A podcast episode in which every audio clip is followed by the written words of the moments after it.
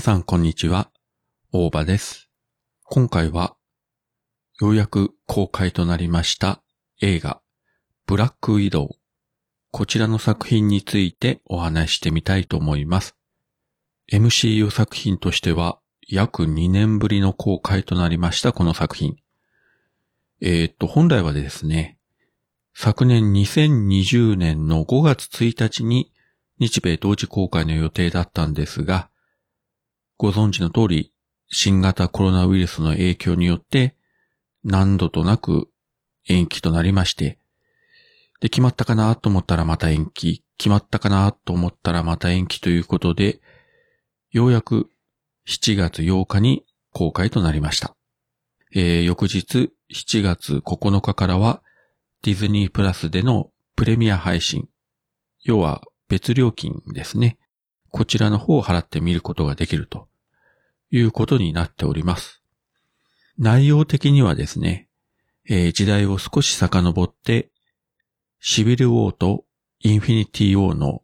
間をつなぐような話にはなっておりますけれども、結構ですね、テイスト的には、あの、スパイ映画007とかミッションインポッシブル、それに近いような感じのアクションシーンが多いですね。まあ同じマーベルの作品の中で言えば、最近のドラマシリーズのファルコンウィンターソルジャー。雰囲気的にはこういった作品と近いですね。要は、宇宙人とか、超能力者とか、魔法使いとか、喋るアライグマとか、緑になる人とか、まあそういう人は一切出てこずに、鍛えてはいるけれども、普通の人間たちが肉弾戦を繰り広げるカーアクションとか銃撃戦とか、その他諸々のアクションを繰り広げるような話となってます。もちろん、あの、同じ世界観の中には宇宙人も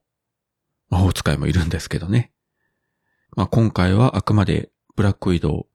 ウ、ナターシャ・ロマノフが主人公ということで、人間同士のアクションがメインとなってます。思い返してみるとですね、アベンジャーズの一作目で、まあ、このナターシャと、もう一人、えー、クリント、ホークアイですね。この二人は、かなり鍛え上げてるとはいえ、普通の地球人なんですよね。アイアンマンとか、ハルクとか、ソウとか、キャプテンアメリカと比べると、戦闘力的にはかなり落ちるはずなんですけれども、ほぼほぼ互角の活躍をしているという、一体この人たちは何だろうと当時見て思ったんですけれども、今まで映画の本編では描かれなかったナターシャの過去が今回は明らかになっていきます。公開初日からネタバレトークというのは気が引けるので、えー、具体的なところは言いませんけれども、そうですね。アベンジャーズエンドゲームの中で、トニー・スタークが彼女には家族がいたのかと、スティーブ・ロジャーズに尋ねるシーンがあるんですけれども、そこで彼が言った答えが、いたさ、我々が家族だと。アベンジャーズのメンバーというのは、ナターシャにとっては、もちろん同志であり仲間である。それ以上に家族だったわけですね。なので、インフィニティ・ウォーで失った家族を取り戻すためにエンドゲームでああいった決断を彼女はしたわけなんですけれども、実は彼女にはもう一つ別の家族がいたと。そしてその別の家族を取り戻すための話というのが今回の映画ですね。まあこれ以上あまり具体的なことを言うのはあれなんで、えー、まあぼやかして言っときますけれども。だからナターシャにとっては、二つの家族、どちらが大事とか、どちらが上とか下もなく、彼女にとっては、どちらも大事な家族だったので、文字通り家族のために命を懸けて戦い続けた。その意味では、彼女は自分の人生を全うしたんじゃないかと思います。多分、悔いはなかったんじゃないでしょうか。それを思いながら今回の映画を見ていくと、最後の彼女のセリフで思わずグッと来てしまいました。まあもし、エンドゲームの前にこの作品が公開されたとすれば、そこまでは感動しなかったと思うんですけれども、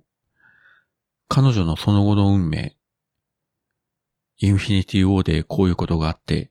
エンドゲームでこういうことがあったということを知った上で今回の作品を見ると、非常に納得もできるし、非常に切なくもあります。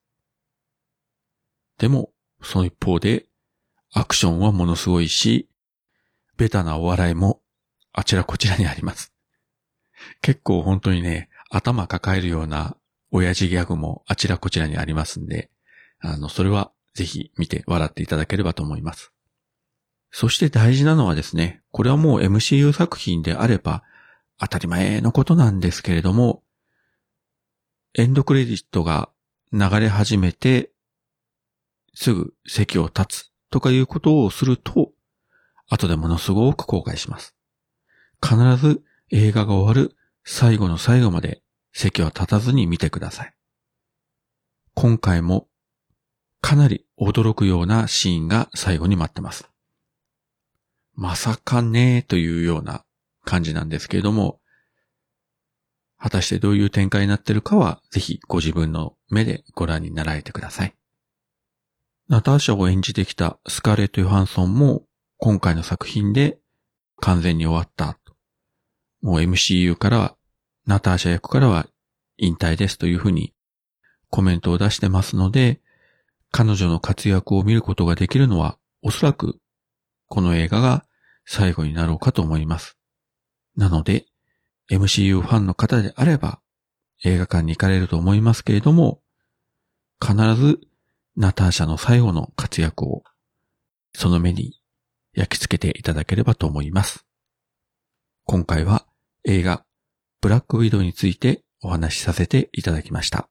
それではまた。